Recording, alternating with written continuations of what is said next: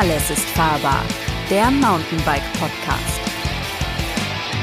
Hallo und herzlich willkommen zum Podcast des Mountainbike Magazins Alles ist fahrbar. Mein Name ist Christian Ziemek.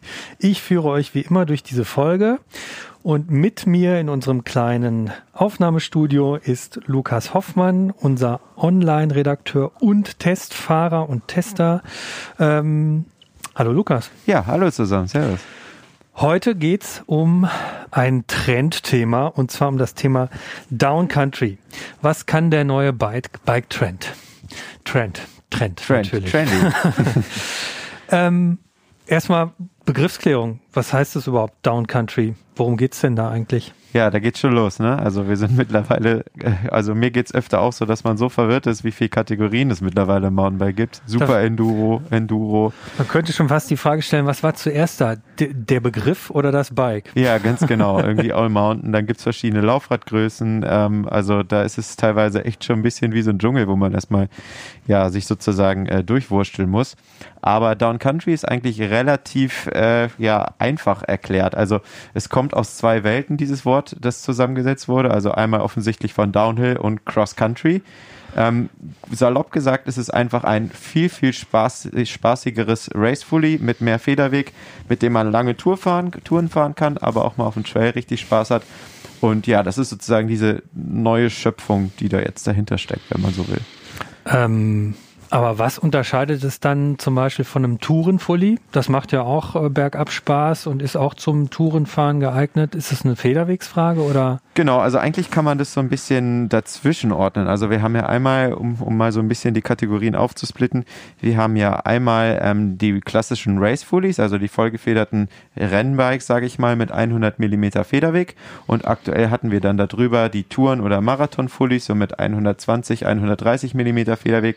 Eher äh, entspanntere, relaxte Sitzposition, wo man lange Tour mitfahren konnte. Super, ein, ähm, ja, ein Alpencross, da war das genau das Rad. Und dann gibt's noch die Trailbikes, die auch so 130, 140 Millimeter Federweg haben, die aber ein bisschen mehr auf bergab, sag ich mal, ähm, optimiert sind. Ein bisschen griffigere Reifen, ähm, ein bisschen flachere Geometrie. Und genau dazwischen, sag ich mal, bei um den 120 Millimeter Federweg, da reihen sich jetzt diese neuen Down-Country-Räder ein. Und wenn man es genau nimmt, sind sie so ein bisschen an die Race Fullies angedockt, aber wurden, ich sag mal, salopp wieder ein bisschen aufgebohrt. Also einfach mehr Federweg rein, spaßige Geometrien, ähm, aber immer noch sehr, sehr vortriebsorientiert. Jetzt muss ich trotzdem, ich äh, nehme es mir nicht übel, ich muss trotzdem sagen, was ist dann der Unterschied zum Tourenfully? Weil wenn Das wir trotzdem bei berechtigt. 120 Millimetern Federweg sind ähm, und äh, das ist es dann einfach nur, ist, sind die leichter oder ist es ist das Fahrwerk straffer oder worum worum geht's genau? Also genau was das ist ja vollkommen berechtigt. Also man, darf, man muss ja auch ein bisschen aufpassen, so, was, was wollen sie mir denn da eigentlich verkaufen? Das kenne ich Genau, doch eigentlich schon. genau. Und ich sag mal, Touren- oder Marathon-Fullies, die sind ja schon etabliert äh, im Markt und äh, haben auch voll ihre Berechtigung. Ähm, Downcountry-Bikes sind noch mal, mm, ich würde sagen, ein bisschen noch mehr auf Vortrieb, also nicht so ganz relaxed wie ein Tourenfully. Ähm, haben aber auch nochmal ordentlich äh, Bergab-Geometrie. Also du kannst damit äh, auf dem Trail, wenn du Fahrtechnik hast, ist echt auch richtig krachen lassen. Und ich sag mal, wir haben ja auch ähm, um mal so ein bisschen direkt hier den Bike-Tester raushängen zu lassen. Wir haben ja seit den letzten Jahren, äh, werden die Räder immer schwerer. Ähm, man muss immer mehr mit sich rumtragen auf Tour. Und ich würde fast behaupten, dass die Downcountry-Bikes für ähm, diese Gewichtsgeschichte, nenne ich sie jetzt einfach mal, so ein bisschen auch die Antwort sind, weil die halt, wie gesagt, diese Race-Fully-Rahmen ganz oft haben oder die dann halt ein bisschen optimiert wurden. Ähm, und die sind jetzt wirklich leicht. Also wir haben äh, gerade einen Test gemacht. Fast alle Räder haben deutlich unter 12 Kilo gewogen. Das wiegt so ein äh, Tourenfully nicht immer unbedingt. Und ja, deswegen sind die noch ein bisschen leichter unterwegs. Ich, ich muss, ich, das, ich sehe schon, das wird in dieser Folge so ein bisschen, werde ich hier, äh, ich werde immer auf denselben Knopf drücken. Aber das gibt's doch schon. Nee, wo ich jetzt sagen würde, das gab's ja schon. Weil früher, bevor sozusagen das Thema neue Laufradgrößen losging, wo ähm, Carbon auch noch irgendwie gleichgesetzt war mit leicht, was ja heutzutage auch nicht mehr der Fall ist. Ja. Ähm, damals waren Tourenfully auch um die 13 Kilo zu kriegen. Ja. Ähm, und wie, genau, jetzt wäre eigentlich meine, meine Konkretionsfrage, woran macht sich das fest? Also du hast einmal gesagt Vortrieb ähm, und ähm, bergabtauglichere Geometrie. Ja. Genau, also da kann man ja, ich sag mal, jeder Hersteller macht das ja so ein bisschen anders. Also mhm. manche Hersteller sind eher progressiv unter, unterwegs, die haben wirklich eine, ja, ich sag mal, eine Bergab-Geometrie. Mhm. Die spielen damit so ein bisschen. Manche sind eher konservativ unterwegs und haben eine sehr steile Geometrie. Deswegen, das ist jetzt ein bisschen ähm, hart einzugrenzen. Also beim Down Country Trend, der jetzt so, ich sag mal, seit ein, zwei Jahren ähm, in Gange ist, kann man wirklich sagen, dass eher die Richtung gegen Richtung progressiv geht. Also wirklich einen sehr flachen Lenkwinkel. Ähm, wir können es auch gerne mal vergleichen mit einem Race Fully. Also ähm, Race mhm. Fully hat zum mhm. Beispiel 70 Grad Lenkwinkel. Mhm. Ich nehme jetzt mal einfach eins raus aus unserem Test. Äh, die Down Country Räder waren fast alle so in dem 66, 67 Grad äh, unterwegs. Der Reach ist vor allen Dingen ein bisschen länger, also das Rad liegt dann, ähm, kann man auf dem Trail so beschreiben, das Rad liegt dann einfach ein bisschen ruhiger bei schnellen Geschwindigkeiten. Wir haben so ein Reach bei den Rädern in Größe M gehabt von 450 Millimeter. Ein Cross-Country-Bike liegt meistens so bei knappen 430. Das sind erstmal kleine Unterschiede, wo man sagt, oh, das macht sich vielleicht am Ende überhaupt nicht bemerkbar, weil wenn man die Räder dann wirklich mal back-to-back, sage ich mal, fährt, also wir sind dann wirklich mhm. ein 100er ähm, gefahren und dann danach ein 120 Millimeter Downcountry Fully, mhm. dann merkst du das auf dem Trail wirklich. Also das wird viel ruhiger, entspannter. Du kannst damit einfach mehr Spaß haben, mhm. und ohne mhm. jetzt äh, immer on the edge zu sein, weil so ein Race Fully mit wenig Federweg, das ist halt immer so ein bisschen, äh, ich sag mal, giftig. Also das Klar, will wirklich ja, ja. gelenkt werden. Ja, und so ein Downcountry Fully ist viel extra. Und so ein, so ein Race Fully hat natürlich ähm, nominell 100 Millimeter Federweg. Die genau. waren früher, waren die letzten zwei Zentimeter, glaube ich, einfach Durchschlagschutz so ein bisschen. Mhm. Und da wurde es immer progressiver und mittlerweile, dann wurden die sozusagen erst ein bisschen softer, plusher, wie man ja auch sagt. Also genau. der Federweg wurde besser genutzt. Dann haben sie jetzt sozusagen zwei Zentimeter Federweg draufgelegt.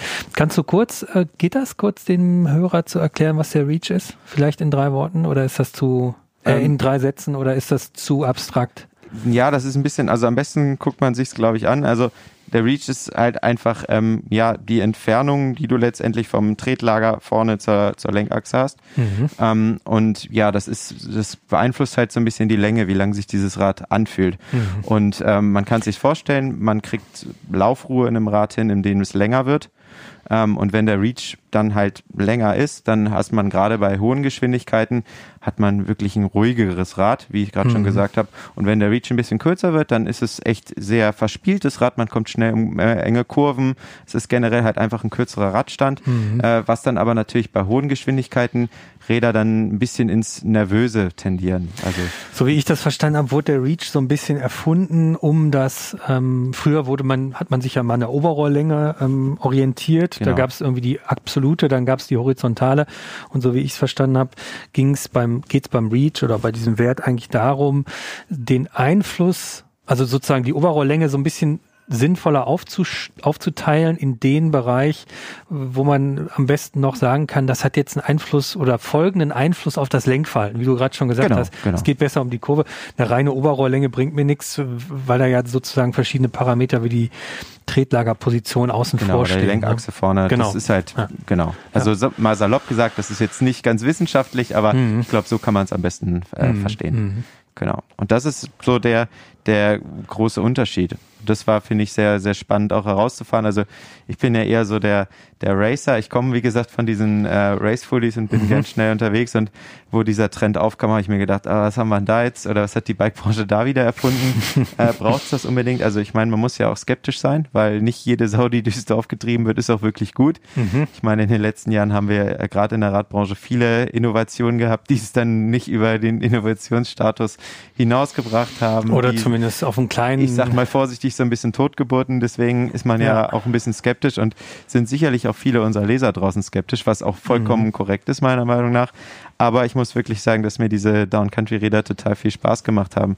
Da kommen wir vielleicht auch schon so ein bisschen dahin, für wen ist das? Das wollte ich gerade eigentlich genau. fragen. Also ähm, wer profitiert denn davon? Also die Entstehung sind ja so ein bisschen auch entstanden aus dem, aus der Entwicklung des Rennsports, weil die Kurse immer heftiger und immer anspruchsvoller, technischer wurden in einem Cross-Country-Kurs von äh, 2020. Der ist ja mit was, also mit dem einem Cross-Country-Race-Kurs vor 20 Jahren nicht mehr zu vergleichen. Da sind mittlerweile Nee, genau. Sprünge drin, da hätte man früher gedacht, okay, dafür brauchst du jetzt ein Downhill-Rad. Genau, da kommt auch so ein bisschen die, ähm, um da nochmal kurz einzuhaken, so ein bisschen die Entwicklung her, weil ähm, die, die normalen Race-Fullies, also ich sag mal die Ahnen dieser Downcountry-Fullies, weil die Rahmen, die ähneln sich ganz oft. Also die Hauptrahmen sind eigentlich immer die gleichen. Teilweise machen die Hersteller dann so kleine Abwandlungen, also der Hinterbau ist anders oder die Umlenkwippe ist anders, um ein bisschen mehr Federweg aus den Rädern zu holen, aber deswegen ähneln sie diesen äh, Cross-Country-Fullies mit 100 Millimetern auch so sehr, die Down-Country-Fullies mit 120. Oh je, hier ganz schön, ganz schön zum Mitdenken, sorry. Ähm, genau, um da kurz einzuhaken, die meisten Cross-Country-Biker, also ich sag mal Nino Schurter, die fahren mittlerweile so viel Federweg. Also Nino Schurter ist äh, ganz oft mit 110, 120 Millimeter Federweg unterwegs in seinem Spark. Und das zeigt ja schon ein bisschen, wo die Richtung hingeht, dass die Kurse so technisch werden, dass die, ähm, ja, dass die Top-Fahrer auch mehr Federweg brauchen, ähm, dass da so ein bisschen die, die Richtung hingeht. Und die Räder werden auch halt immer progressiver. Also früher war es gang und gäbe, dass die Räder total steil sind, voll auf Vortrieb äh, gebaut sind und mittlerweile gewinnst du halt so ein Cross-Country-Rennen nicht, äh, also auch im Uphill, klar, aber vor allen Dingen kannst du es auch verlieren, wenn du im, im Downhill nicht schnell genug bist. Und da brauchen die Räder, sage ich, äh, die Räder, sag ich schon, die äh, Fahrer natürlich, äh, ich sag mal, eine Waffe, ähm, wo sie halt auch mit mitkämpfen können um die Siege und deswegen werden die da auch so entwickelt. Reifenbreite ist ja auch äh, etwas, was ich irgendwie, ich meine, früher, heutzutage Nino Schurter, ich glaube, der fährt 2,4 Zoll. Genau, genau. Genau, das Das wär wäre vor früher Jahren nicht denkbar ja, gewesen. ist Nee. unter Freeride gelaufen. Genau, ich sozusagen, meine halt ja. auch, da gibt's so viele, auch gerade jetzt mit Downcountry zusammen, solche Entwicklungen. Also früher, ähm, ich sag mal, wo ich angefangen, angefangen habe, so vor zehn Jahren mit Cross Country, da sind wir irgendwie äh, Felgen Innenbreiten von 20, 22 Millimeter gefahren. Ähm, jetzt sind wir mittlerweile bei 30 angekommen. Ich habe angefangen, glaube ich, mit zwei Zoll breiten 26 Zoll Mhm, Reifen. Jetzt sind wir bei 29 und 2,4, wie du gerade schon gesagt hast. Also der Sport hat sich halt auch so gewandelt, ähm, dass sich da halt auch wirklich Veränderungen geben und so. Ist ja auf der Straße lustigerweise auch nicht anders. Ne? Genau. Da sind ja früher auch irgendwie 17 Millimeter Reifen gefahren worden. Mittlerweile sind sie, glaube ich, flächendeckend bei fast dra- 25. Genau, Das da wurde ja immer mit dem Rollwiderstand äh, quasi argumentiert, aber mittlerweile ist Grip viel, viel wichtiger. Die fahren weniger Luftdruck, wenn wir jetzt im Cross-Country-Sport bleiben, Mhm. ähm, fahren weniger Luftdruck. Also Nino ist teilweise mit 1,1, 1,2 Bar unterwegs, wirklich voll am Limit. Mhm. Aber dafür kommt er dann halt auch schnell um die Ecke durch technische Kurven ähm, oder technische Abschnitte, äh, weil er da einfach viel, viel mehr Grip hat. Der Reifen kann Mhm. sich viel besser dem Untergrund anpassen. Und das ist auch so ein bisschen die Erklärung, warum diese Felgenbreite oder auch die Reifenbreite viel höher wird. Und genau das haben wir auch bei den Downcountry-Rädern gesehen. Die waren fast alle mit 2,4, 2,35 Zoll breiten Reifen ausgerüstet. Ähm, und genauso ist es bei Cross Country. Teilweise sinkt dadurch der Rollwiderstand ja auch wieder. Wenn Genau. du breitere Reifen mit geringerem Luftdruck fährst, je nach Untergrund, kannst du dadurch dann halt auch ein besseres Rollverhalten des Reifens haben, weil er sich von dem Untergrund auch nicht mehr so stark aus der Ruhe bringen lässt. Genau, der und nicht springt, mehr, sage ich mal, nicht der mehr so wie springt weniger, Flummi. der, Also der rubbelt weniger. genau. Äh, ein größerer Reifen kann da unter Umständen viel besser drauf abrollen. Genau. Aber für wen ist es denn jetzt nun? Also äh, für die Racer, das wissen wir schon. Aber wie viele von unseren Zuhörern jetzt sozusagen richtig Rennen fahren und Ja. immer hart am Gas sind? Wobei, Ähm, da würde ich schon fast wieder widersprechen. Ich glaube, für den richtigen Hardcore-Racer, für den jede Sekunde zählt, ist ein Down-Country-Rad nichts. Mhm. Also das ist dann, es ist halt doch nochmal ein Stück schwerer als ein klassisches äh, Cross-Country-Bike. Aber Schurter fährt er ein Down-Country-Rad oder fährt Nee, er? der fährt tatsächlich nur das Fahrwerk davon. Also Mhm. der geht schon eher in die Richtung Down Country mit seinem Rad, klar. Ähm, aber da muss man noch zu sagen, ich meine, es ist ja nicht jeder Nino Schurter, der waghalsige Strecken fährt, äh, wo man irgendwie Angst haben muss, wenn man da stürzt, dass man sich das Genick bricht. Also ich sag mal, draußen der normale Mensch, der ab und zu mal Rennen fährt, der auch gerne ambitionierter Sportler ist, der wird ja fast nie auf so technischen Strecken fahren wie die Pros wirklich. Falls ihr euch übrigens fragt, äh, wer dieser Schuster ist, also Genau, Nino Nico Schur- Schuster. Nico Schuster, Nino Schurter, ähm, achtfacher. Oh, ich glaube mittlerweile schon mehr. Neunter, neunfacher müsste er, glaube ich, sein. Aber äh, keine, keine, äh, kein Anspruch auf Voll- Vollständigkeit. Ja, ja. Da kann man fast nicht mehr mitsehen. Der gewinnt gefühlt jede Woche irgendein Rennen, irgendeinen Ja, Titel. ja, neunfacher World Also, Cup-Sieger, ne? Ähm, World Cup Äh, Gesamtsieger, ja, ich glaube irgendwie sowas. Auf jeden Fall Olympiasieger. Ähm, hat quasi alles gewonnen, was man so gewinnen kann. Ja, ein Also, Schweizer schneller Mensch. Ja, Genau, Ja. genau. Genau. nur das. Ja. Okay, ähm, wenn es für die Hardcore-Racer nicht unbedingt was ist, Für wen dann? Ich glaube, es gibt so drei Personen. Fangen wir mal, also typische Personen, drei für die Personen, ich mir das, das vorstellen ist eine kleine könnte. nee, also so den typischen. Ich, ich stelle mir immer so ähm, mhm. den typischen Mountainbiker vor, für den ich mir das jetzt also mir gut vorstellen kann. Und deswegen würde ich mal so drei typische Biker mir raussuchen. Da ist einmal der Trailbiker der ab und zu äh, jetzt gerade mit seinem äh, 130, 140 Millimeter Gerät unterwegs ist, was aber eher die 13 Kilo Marke knackt mhm. und der auch flott auf dem Trail unterwegs ist, der hat ein gutes Fahrkönnen, aber der regt sich wahrscheinlich regelmäßig auf, oh, mein Rad ist so schwer, ich will eigentlich mal längere Touren mit meinen Jungs fahren, mhm. whatever. Für den könnte ich mir das ja gut vorstellen, weil der kann fahren, mhm. der kann auf den Trails so ein Rad gut bewegen und es ist halt einfach viel, viel leichter. Das ist für längere Touren ein tolles mhm. Rad. Ähm, dann gibt es sicherlich diesen Racer, den wir gerade angesprochen haben, aber ich sag mal ein bisschen in abgeschmeckterer ähm, ja, äh, Funktion, der nicht jede Sekunde zählt, äh, bergauf, der auf dem Trail auch mal wirklich Spaß will, Sicherheit will. Ähm, und ja, wie gesagt, nicht jede Sekunde jagt. Und da kann ich mir ein Down Country Rad vorstellen, weil es wiegt nicht so viel mehr, macht immer noch super viel Spaß am Berg. Du kommst da super mit hoch. Also deine, deine Kumpels, die ein 100 Millimeter Rad fahren, mhm. die hängen dich jetzt nicht mhm. ab. Äh, aber bergab hast du so viel mehr Sicherheit, da kannst du richtig laufen lassen. Mhm. Also für den wäre das was.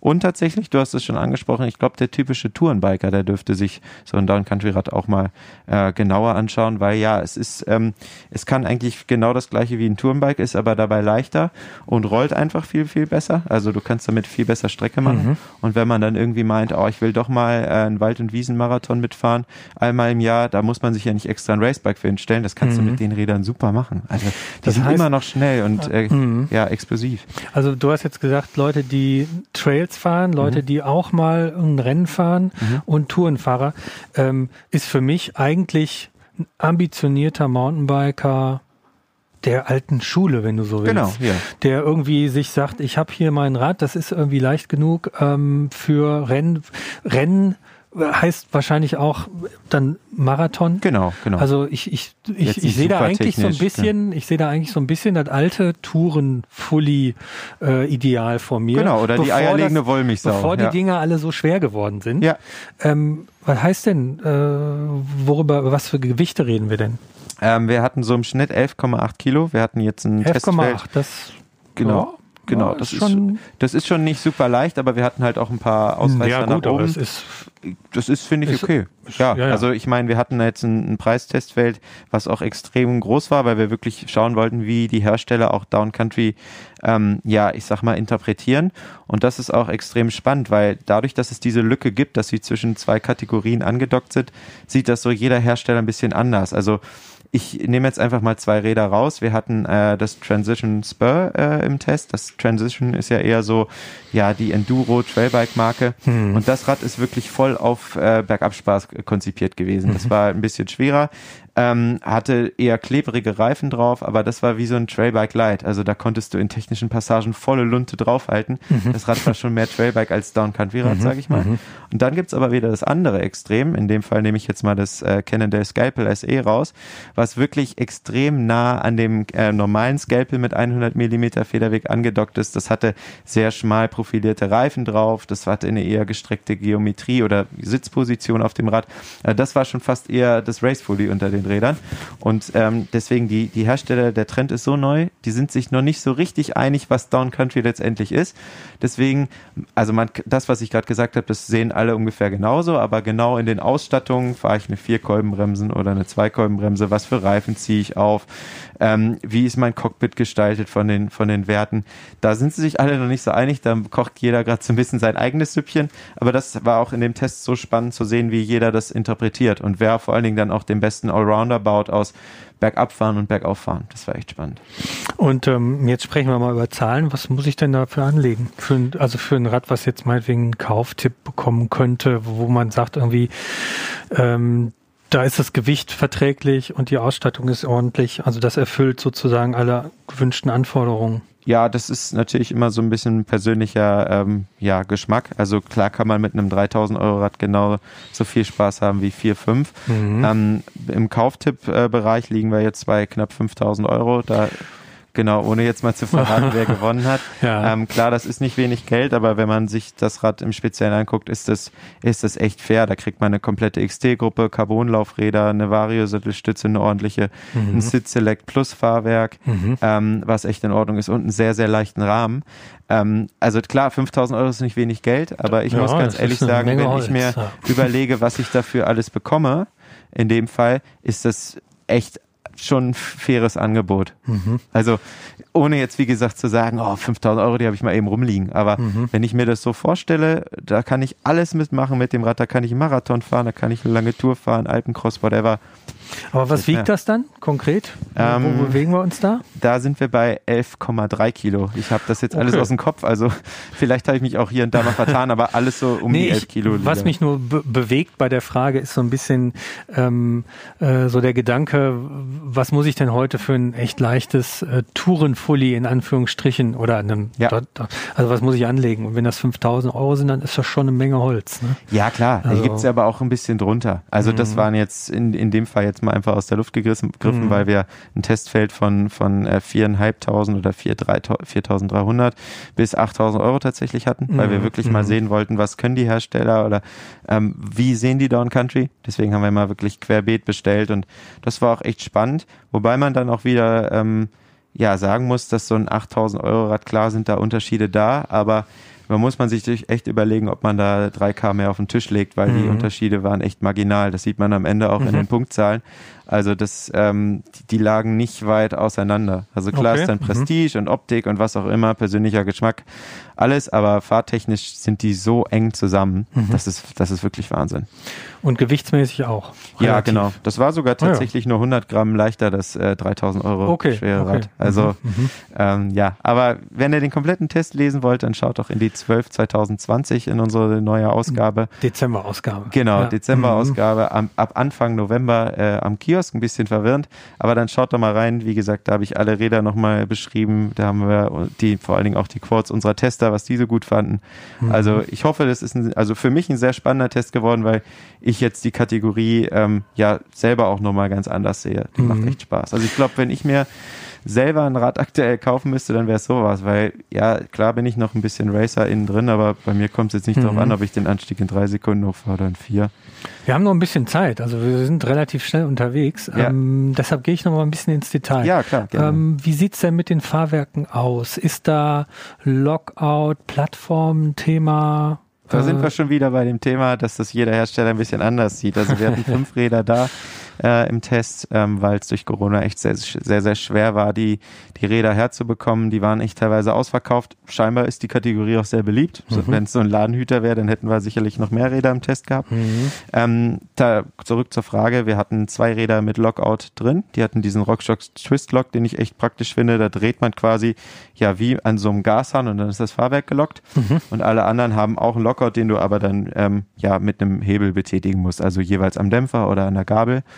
Ähm, was spannend war, dass äh, alle Fahrwerke quasi von RockShox kamen. Die haben ja dieses Jahr die neue SID und den SID Lux Dämpfer gebracht. Ähm, eine extra Gabel auf 35 Millimeter Standrohren, die nur für diese Down Country Kategorie wirklich gedacht ist. Ursprünglich war es so, dass äh, Fox vor zwei oder drei Jahren mit der äh, 34 Stepcast, also SC, so ein bisschen diesen Trend überhaupt erst ausgelöst hat. Das finde ich auch sehr spannend mit der Kategorie. Die haben eine sehr leichte Tourengabel eigentlich rausgebracht, also nominell wie gesagt 120 Millimeter Hub. Und dadurch fingen die ganzen Hersteller an, dann diese Gabel in ihre Racefullies zu stecken. Das hat am Anfang dann mehr oder weniger gut geklappt, weil ja, wenn du in so einen typischen Racefully-Rahmen, der für eine 100 Millimeter Gabel entwickelt wurde, eine 120er Fork reinsteckst, dann kann das gut gehen, das kann aber auch schlecht gehen. Also, oder kann schief gehen. Also du saßt dann teilweise sehr, sehr hecklastig im Rad. Die Front war dadurch sehr hoch und ein bisschen unharmonisch. Das Rad ist teilweise ein bisschen kipplig gefahren. Aber da haben jetzt sehr, sehr viele Hersteller wirklich ihre Hausaufgaben gemacht. Und wie ich eingangs schon gesagt habe, wirklich die Rahmen teilweise ein bisschen abgewandelt für diese äh, Down-Country-Varianten. Ähm, die Geometrie noch progressiver gemacht. Und mittlerweile sind das echt Räder, die wirklich rundum äh, sich klasse fahren. Also die echt super viel Spaß machen. Mhm. Mhm. Denkst du jetzt schon drüber nach hier? Was, naja, ich, über, ich, ich äh, lasse mich ja so langsam davon überzeugen, dass irgendwie auf Augenhöhe beziehungsweise als ähm, validen Ersatz für das äh, Thema Tourenbikes, wie man sie früher kannte, halt ja, genau. zu sehen, wo, wo die Bikes halt noch leichter waren, ähm, aber letztlich genau diese Kriterien erfüllt haben. Klar, die Geometrie war eine andere.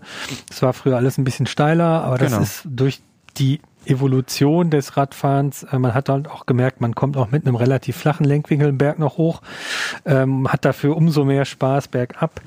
Ähm, oh, ab und zu, apropos äh, Evolution, das wird dich wahrscheinlich äh, interessieren. Als Zweifachverfechter, keines der Räder konnte noch einen Umwerfer ah, aufnehmen. Wollte ich noch fragen, genau. Weil da ja. sind wir wieder beim typischen Tourenfahrer, der ja doch gerne mit einer Zweifachübersetzung doch mhm. unterwegs ist. Also mhm. würde ich jetzt mal schätzen, wissen mhm. wir auch aus, aus, unseren Leserumfragen.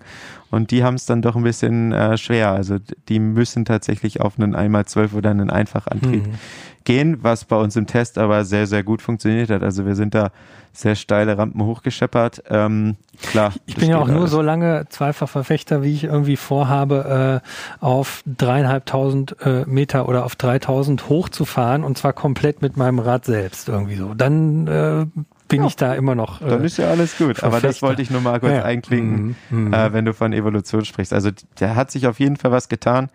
Aber ja, für, für mich sind die irgendwie die, ja, vielleicht kann man sogar so weit gehen und sagen, die neuen Tourenfullies.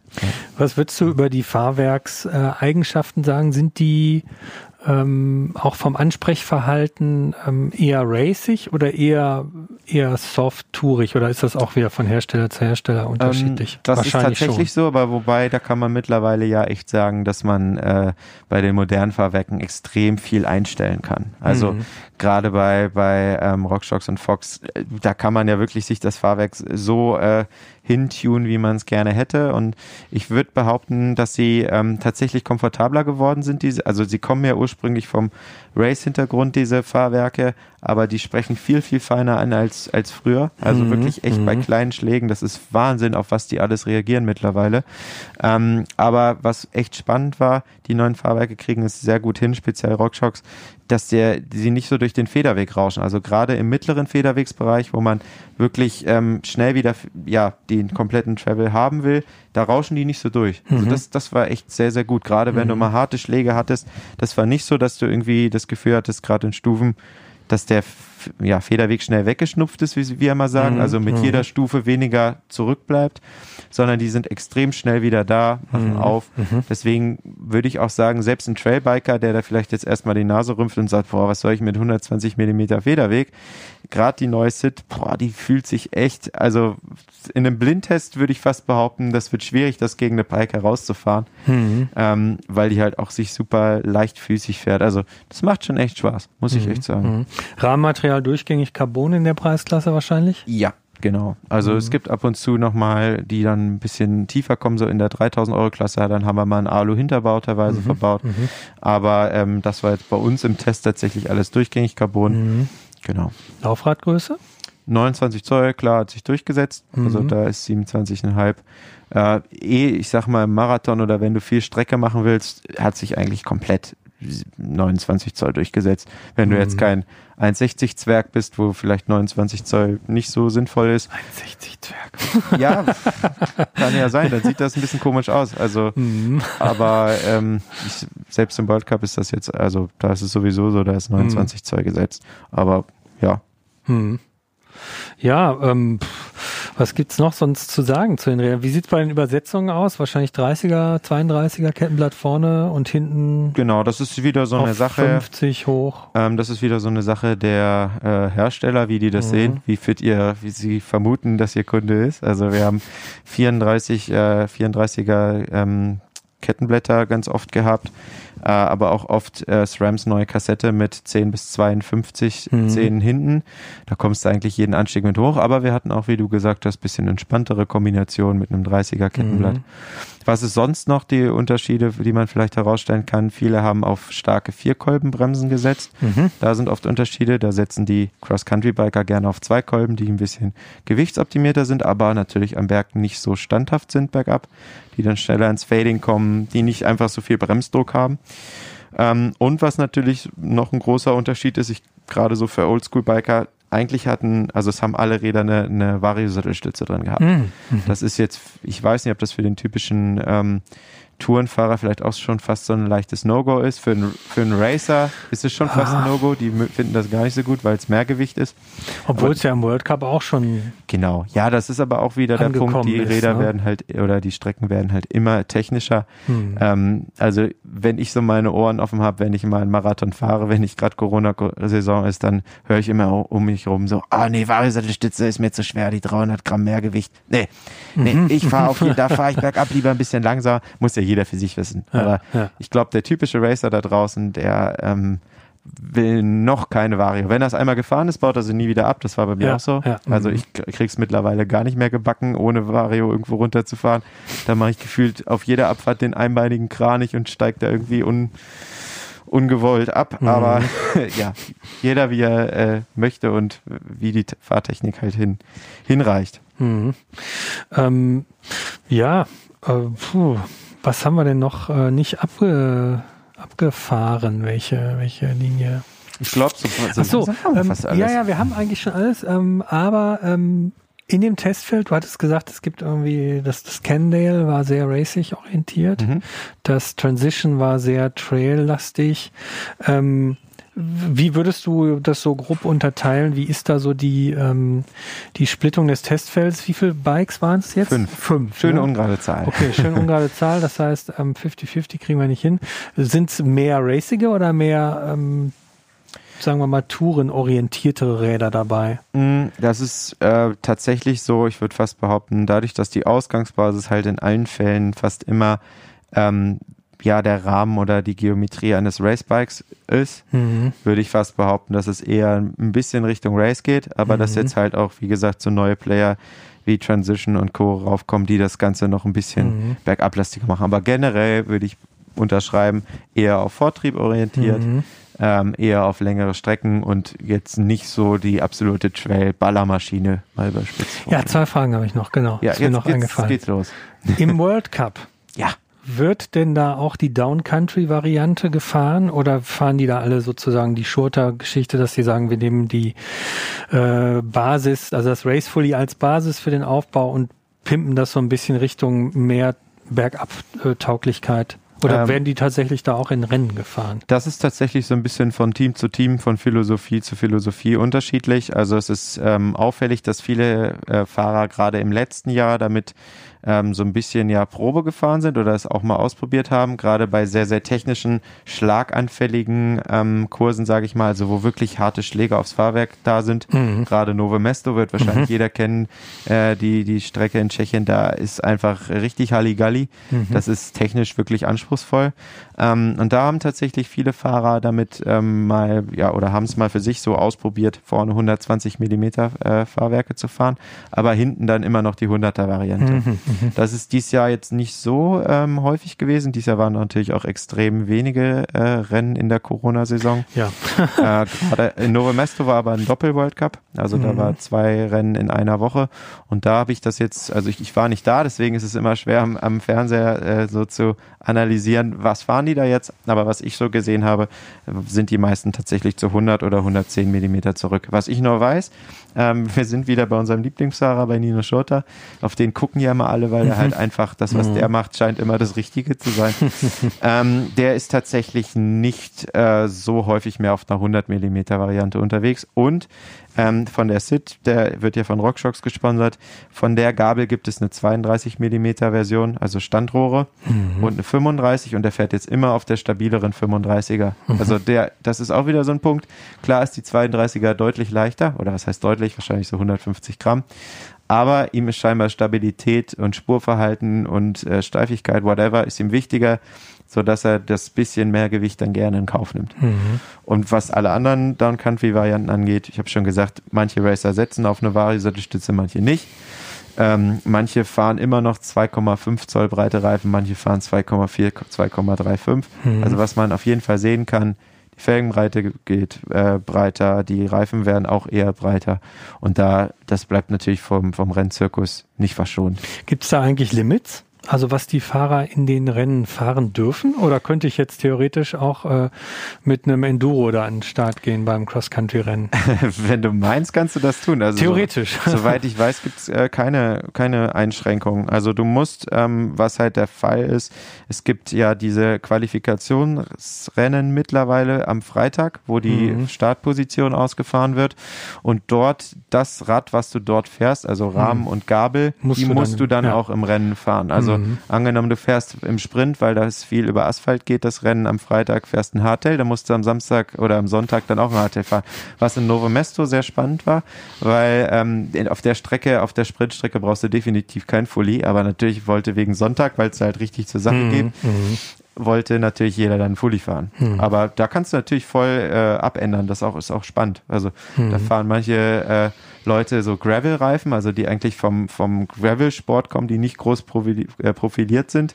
Solche Reifen mal im Rennen oder einen speziellen Lenker. Ähm, fahren vor allen Dingen äh, aero-optimierte Rennanzüge und Helme. Ach so, also, also, die, das, das ist ein also kleines, am, am, Rad darf verändert werden? Genau. darf man auch eine andere Gabel fahren? Nee, wie gesagt, Gabel und äh, so, Gabel Rahmen nicht. Aber sonst gerade. kannst du alles, ah, ja. äh, also kannst okay. irgendwie auch, wenn du meinst, also klar, Reifen, das werden mhm. sie alle verändern, äh, mhm. verschiedene Felgenbreiten, das ist tatsächlich so. Mhm. Also das macht der Profisport.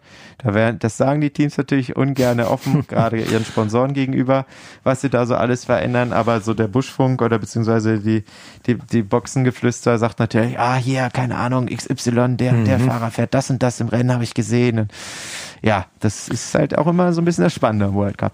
Wie lange gibt es denn das überhaupt schon, diesen Trend? Äh, Down Country?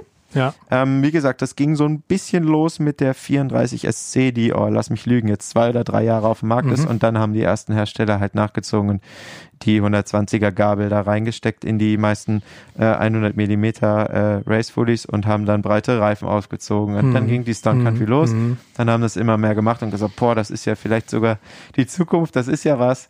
Ähm, ja, und dann ging es wieder los mit unserem nächsten neuen Trend.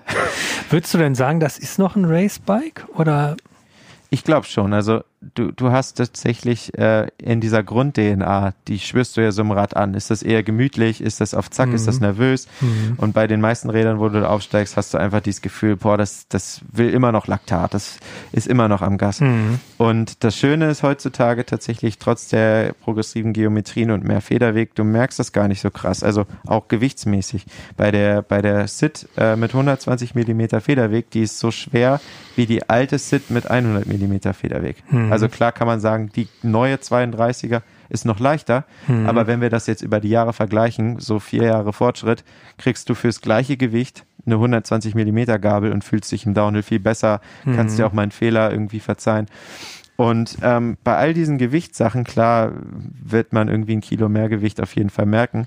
Aber ähm, meiner Meinung nach in den Bereichen, wo man als ambitionierter Hobbyfahrer unterwegs ist, wo man irgendwie mal einen Marathon mithechelt, ganz ehrlich, ob du da jetzt 62. wirst oder 65. Mhm. weil dein Rad ein halbes Kilo schwerer war, so what? Dafür habe ich ein Rad, was ein super Allrounder ist, wo ich Spaß mit habe, wo ich jetzt nicht bei jeder, ähm, bei jedem Wurzelfeld Angst haben muss, dass es mir irgendwie die Blomben rausrüttelt. Also ich finde so, wie gesagt, wenn man mhm. One for All ist, ist ein Down Country Rad für mich ganz vorne dabei. Mhm. Wenn man so ein Spezialist ist, klar. Aber und man muss die nötige, das nötige Kleingeld. Ja, das ist ja wie immer so. Aber auch ja. da, also da kann man, finde ich, echt ähm, auf, auf Sachen verzichten. Also mhm. Wenn das Fahrwerk ist für mich schon eine Sache, da würde ich jetzt nicht sparen. Äh, Laufräder vielleicht auch noch was Gescheites. Aber ob da jetzt eine XT-Gruppe drauf ist, die, die schaltet genauso wie eine SLX, das haben wir auch schon ich, ganz oft gesagt. Ich, naja, ich glaube, Gesamtgewicht ist letztlich für die meisten Leute dann wahrscheinlich am Ende so das Kriterium, ob es ja, für sie interessant ist oder nicht. Wobei, ne? das war auch spannend im Test. Da hatten wir halt Räder, die ungefähr gleich viel gewogen haben, aber wo die Laufradgewichte sehr unterschiedlich waren. Mhm. Ähm, und dann würde ich tatsächlich eher darauf achten, einen tollen, leicht gemachten Laufradsatz, der aber auch für diese Kategorie was ab kann, also wo mhm. man mal einen Sprung mitnehmen kann, mit ähm, ja vor allen Dingen Reifen sich das anzuschauen. Reifen sind natürlich immer total eine Charaktersache, die, die, die das Rad total formen. Und entweder man hat, ich sag mal überspitzt formuliert, so eine Race-Pelle, wo man äh, ja quasi in jeder Kurve Angst hat, geradeaus weiterzufahren, Mhm. die wenig Profil, Profil hat, aber wo man natürlich super schnell mit rollen kann, die, die wenig äh, ja, Kraft verschenkt. Oder man hat halt wirklich so sehr profilierte Trailreifen. Und das macht in der Kategorie auch extrem Mhm. viel aus. Wenn man das Gefühl hat, oh, das Rad ist mir ein bisschen zu behäbig oder oh, ich weiß, in zwei Wochen, Wochen fahre ich einen Marathon, ich will nochmal was rausholen, dann ziehst du da irgendwie leicht profilierte Reifen auf. Nicht die allerleichtesten, weil dann stehst du mit dem Platten an der Seite. Aber ähm, allein damit kann man so viel tunen auf dem Mhm. Reifen, Mhm. schnell sich beschleunigen lässt oder nicht. Und dann sind wir wieder beim Gesamtgewicht. Da will ich, wie gesagt, eher aufs, aufs Laufradgewicht schauen als aufs Gesamtgewicht, wo man sagt, Mhm. oh, jetzt ist jetzt 100 Gramm leichter geworden. Dezemberheft ist der Test drin. Ja, Weißt du noch auswendig, wann der EVT ist? Nee, ich nicht, oder? vom, vom Aufnahmedatum hätte ich jetzt gesagt, nächste Woche Dienstag. Mhm, so das grob. ist der erste Dienstag, kann man eigentlich immer ganz grob sagen, äh, im, im, im Monat. Also wahrscheinlich ist das Heft gerade in dem Moment, wo ihr diesen Podcast bekommt, am Kiosk verfügbar und dann könnt ihr diesen, äh, das, äh, euch über die Materie informieren und äh, diesen Test nachlesen. Ähm, ja, ich würde mal sagen, jetzt haben wir wirklich irgendwie die meisten Themen dazu abgefrühstückt. Ähm, vielen Dank, Lukas, für deine Infos. Ja, sehr Äh, gerne. Wie gesagt, ich kann nur noch mal jedem ähm, ans Herz legen, wenn ihr eine Probefahrt für, für so ein Rad mal die Chance habt, dann setzt euch drauf. Vielleicht, wenn ihr jetzt ein bisschen kritisch seid, dann verstehe ich das total, aber ich fand es eigentlich ganz cool. Wenn ihr ein bisschen was seid? Kritisch der, Ach, der ich Sache hab gegenübersteht. Fetisch verstanden. Fetisch ist auch schön. Ich habe Fetisch für Down-Country-Räder. Ja. Ähm, das klingt auch freakig. Ja, Nee, so ein also viel Spaß und äh, ja, verliert, das, verliert den Spaß am Radfahren nicht, den hat man mit eigentlich allen Rädern. Ja, also wie gesagt, wenn euch unser, ähm, unser äh, Podcast gefallen hat, dann ähm, schreibt uns eine Mail an podcast.mountainbikemagazin.de.